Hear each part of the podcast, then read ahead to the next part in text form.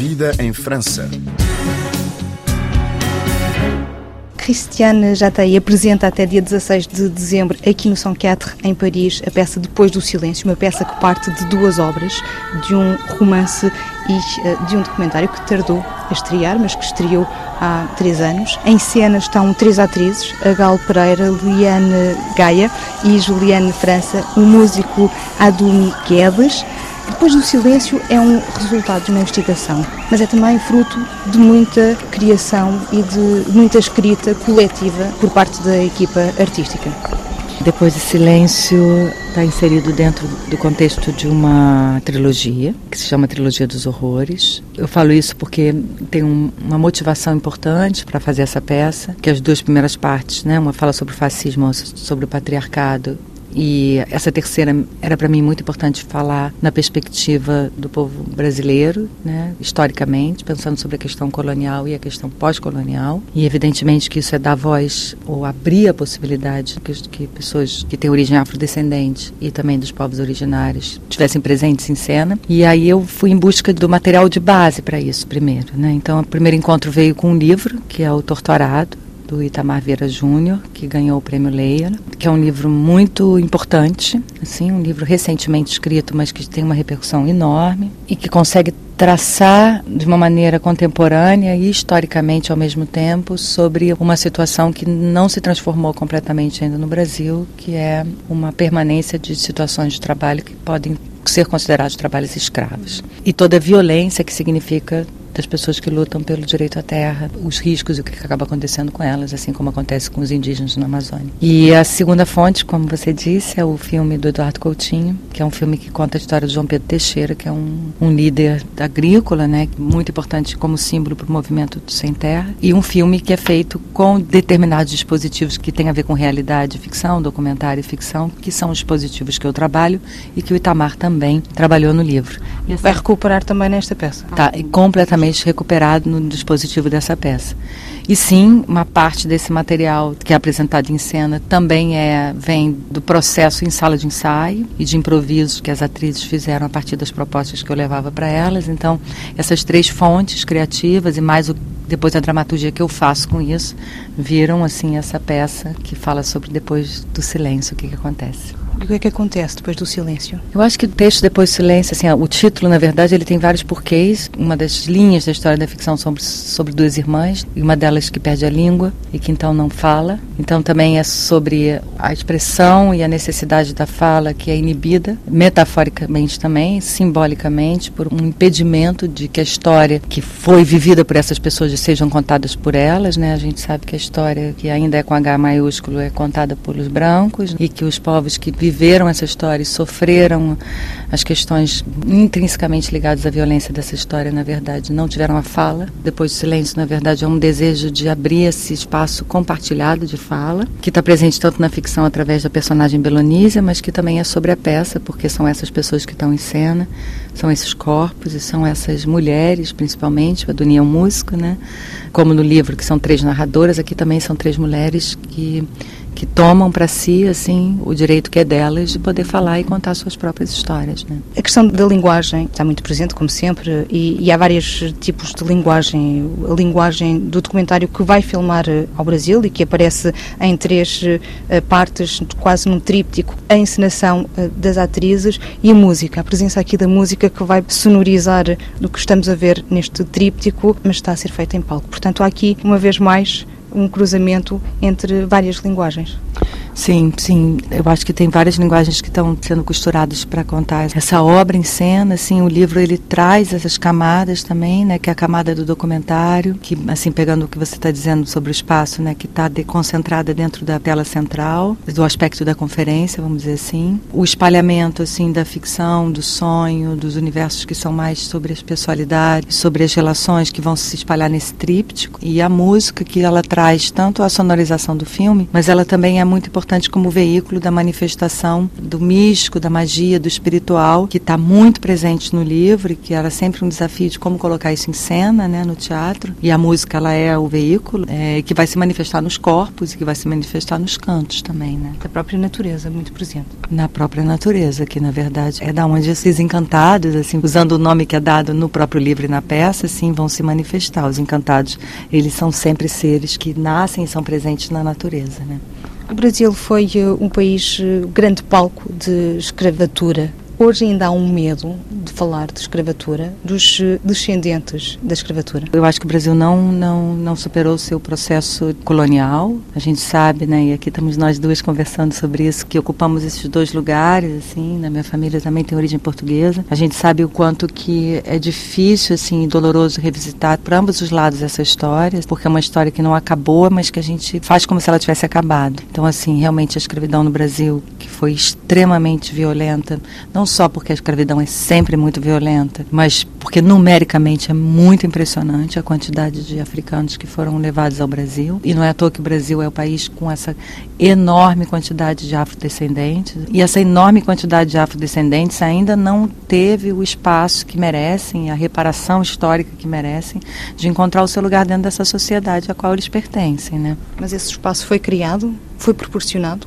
Não, acho que esse espaço nunca foi proporcionado. Historicamente houve uma, uma lei assim que diz que a escravidão acabou, mas depois dessa lei não é dado nenhum direito assim a que essas pessoas possam transformar assim e, e dar seguimento às suas vidas com a dignidade que elas mais do que merecem. E a violência e o racismo estrutural e a falta de perspectiva em vários âmbitos, né, inclusive educacional, é na verdade a prolongação de um tipo de escravidão que ela mesmo que algumas vezes a escravidão pode não ser completamente colocada como escravidão, mas é que na verdade quando as pessoas não têm outra opção, não ser trabalhar por salários completamente indignos, sem respeito nenhum a qualquer é, aspecto social ou direitos sociais, assim, você está de fato explorando aquelas pessoas. Se não é um processo escravizatório, é um processo que tangencia a ideia de que você tem direito sobre o outro. E isso no Brasil nunca acabou, assim, sem falar do genocídio dos corpos negros né, nas favelas, do genocídio dos corpos indígenas. Né. Dada altura, há uma frase de Galo Pereira que diz que é preciso acabar com uma corrente do passado para que eternamente estes ciclos silenciados e de injustiças continuem a reproduzir-se. Mas Será que existe vontade política para acabar com essas correntes? Será que existe espaço, uma vez mais, para que os erros do passado continuem a não se reproduzir quando vemos uh, atualmente isso acontecer? Falando sobre política, acho que durante o governo do Lula, né, mas anterior, assim, é, houve movimentos, assim, em direção a isso. Eu acho que, por exemplo, a Juliana França, que é uma das atrizes que está aqui em cena, ela é fruto disso. Ela é a primeira pessoa da geração, é, da família dela, da nova geração, que se forma na universidade. Ela é filósofa, professora, além de atriz. Isso é uma quebra de uma corrente, né? porque ela tem outra perspectiva, outra projeção de futuro para oferecer também para os seus descendentes. Essa é a corrente que precisa ser quebrada. Por isso que o primeiro processo que houve no governo do PT, que foi muito importante no aspecto social, que é a educação. Primeiro, assim, tirar as pessoas do lugar da fome e depois dar a possibilidade que elas estudem para que elas tenham um futuro. Então, existiu sim esse movimento. Isso houve um grande processo de retroativo durante o governo Bolsonaro. E por isso que a, essa eleição agora é tão importante, porque, assim, as construções dessas correntes que parecem invisíveis, mas que são muito concretas para as pessoas que as vivem, elas acontecem quando você vai tirando os direitos delas. São direitos básicos, como o direito à educação, à saúde, a moradia e a comer. A gente tem a possibilidade de fazer essa transformação, mas isso é uma transformação estrutural, isso é uma transformação que não é a curto prazo, que precisa de muita vontade, assim, e consciência coletiva, porque também é sobre uma questão política, mas também é sobre uma questão de cada um de nós, né, de como é que a gente se posiciona em relação a isso, como é que a gente olha para o outro, como é que a gente dá espaço para o outro, em todos os aspectos, né, assim, como cidadão, como seres humanos, assim, então eu acho que essa transformação, e a gente está falando nessa peça, dessa história que não é revista, assim, na questão da relação com os afrodescendentes no Brasil, mas na primeira peça a gente fala do fascismo e a gente vê a Europa e o Brasil repetiu, assim, movimentos que na verdade você não consegue entender como é que é possível que a gente possa historicamente voltar a vivê-los, assim, sabendo o que é que eles custam para nós como sociedade, como seres humanos. Por isso que é tão importante olhar para o passado, sabe? Por isso que é tão importante falar dos números aqui, por isso que é tão importante importante é mostrar e dizer, olha, isso aconteceu, assim, porque quando a gente sabe que isso aconteceu, quando a gente lembra que isso aconteceu, a gente tem menos risco de continuar fazendo igual, né? O que é que Cristiane quer despoltar como sentimentos e como sensações ao público quando escreve esta peça depois do silêncio? Eu acho que cada pessoa vai ter uma percepção muito particular assim em relação a isso e também cada país, porque também é sobre a sua a sua experiência, o seu passado. Você ouve, eu imagino assim, mas você ouve isso e se eu sou brasileiro tem uma relação com isso, né? Vocês, imagino você como portuguesa tem uma outra relação com isso. E é só porque você conhece também essa história. Quem não conhece essa história, então começa a receber isso com a surpresa de conhecer essa história. O que eu acho que é importante é, é a empatia, né? Assim, a possibilidade de perceber que olhar o outro com a interesse e integridade que ele merece ser olhado. Eu acho que essa trilogia é um pouco sobre isso, assim, como é que a gente repensa as nossas atitudes, assim, né? E não no, no seu sentido moralista, sabe? No seu sentido, ah, olha, preste atenção no que você vai fazer, porque não é sobre isso, mas só sobre como é que a gente olha para o mundo que está à nossa volta e olha para o outro, né? Que seja um refugiado. São esses nomes que a gente costuma dizer minorias, minorias, né? Mas que a gente sabe muito bem que são as maiorias, né? Assim. Em, em palco estão quatro, três atrizes, um músico, uma presença participante eh, em cena. Logo no início existe uma dificuldade em perceber se se trata mesmo da história de uma personagem criada ou se é a história delas. E há pouco falou da história da Juliana, que hum, é professora, como se apresenta aqui ao público. Há também esse jogo na escrita de misturar uma personagem da obra e a personagem da pessoa, não é? Sim, sim, a gente mistura bastante a questão da realidade com a ficção. Ao mesmo tempo, a gente faz isso para ir em direção a uma ficção, que é principalmente a ficção do livro. Então, a Juliana é professora, mas o Severo é uma ficção, né? Então, assim, a história que ela conta é uma ficção, mas ela conhece a ideia de ensinar e de passar o conhecimento. A Gaia, ela tem realmente uma relação com essa história de João Pedro Teixeira, então assim, é muito forte porque ela está contando a sua própria história da sua família, mas ao mesmo tempo ela também é Belonise, que é uma personagem do livro, então assim, é um pouco sobre caminhar nessa linha, sabe, entre uma coisa e outra, assim. Pra... Esse rio? É ainda mais bonito, porque é sobre o que a gente está falando, sobre águas, né? Então é sobre esse rio. É porque quando a gente caminha numa linha, é um território, assim, às vezes é sobre equilíbrio, no caso do rio, a água também está passando nos nossos pés e nos desestabilizando, né? Então, acho que é sobre rio, assim. Sobre a fronteira que se transforma no rio, ou no rio que pode ser uma fronteira? É, e assim, essa, essa história, ela se dá dentro da comunidade entre dois rios, né? Assim, né, o Rio Tinga e o Rio Santo Antônio, assim, né?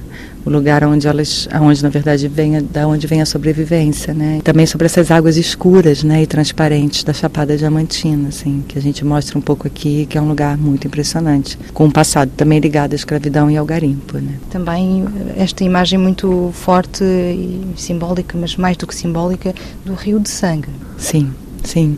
O Rio de Sangue, né, que é uma imagem muito forte que está extremamente presente no livro, assim, e que de alguma maneira também cola com essa imagem da natureza, que são essas águas cor de Coca-Cola, essas águas vermelhas que encharcam a, a chapada, né? E também essa questão de que a gente conseguiu já já foi olhado para isso, assim, mas todos esses corpos que estão ali, né, todas essas pessoas que na verdade perderam a sua vida, na verdade, no, na, nas mãos de um pensamento de que, que você tem direito de usar o outro como objeto, né, como escravo, assim, também é muito sobre o que, que isso imprime no futuro, né? portanto, o que imprime no corpo dessas pessoas, que vão ser os descendentes. E a gente está falando de uma história muito recente, né? Sim, porque não é uma história de 500 anos atrás, é uma história de 200, 150 anos atrás. Né? Assim, é muito pouco tempo, na verdade, se você pensar né, de que assim, o bisavô foi escravo. Mas também é sobre esses corpos que ficaram desaparecidos, né? de que perderam suas histórias, desses rastros que foram apagados. Né? Assim, pessoas que, na verdade, não perderam seu passado. Né? Sobre, sobre uma herança, sobretudo, e o que fazer com essa herança, de que uhum. forma podemos transformar esse, uhum. essa herança que é legado, não é? Exatamente, sim. E aí voltamos a essa frase que a Gal fala, né? Quebrar as correntes do passado para poder quebrar as correntes do futuro, né? Que esta necessidade de ir buscar esta terceira temática da escravatura? Porque eu acho que não tenha como falar sobre a questão do que estava acontecendo no Brasil se a gente não falar sobre a perspectiva de quem realmente, como Juliana fala em determinado momento, construiu aquele país, né? E a dramaturgia, claro, ela conta sempre a perspectiva do poder, né? Assim, da elite, né? No seu lugar, né? É muito difícil, assim, tanto é que assim, durante muito tempo você não tem mulheres que escrevem, depois você, na verdade, não tem pessoas do povo que escrevem, então, assim, por isso a ideia da fala, né? Por isso a importância do lugar da fala. E então, assim, é, para mim não tinha como fechar uma trilogia que quer entender ou fazer uma reflexão sobre como é que a gente pode colocar no poder uma pessoa como o nosso ex-presidente está saindo. É, não tem como não refletir sobre o que nós somos como sociedade. Uma das questões da nossa sociedade é a estrutura racista sobre a qual a gente foi construída.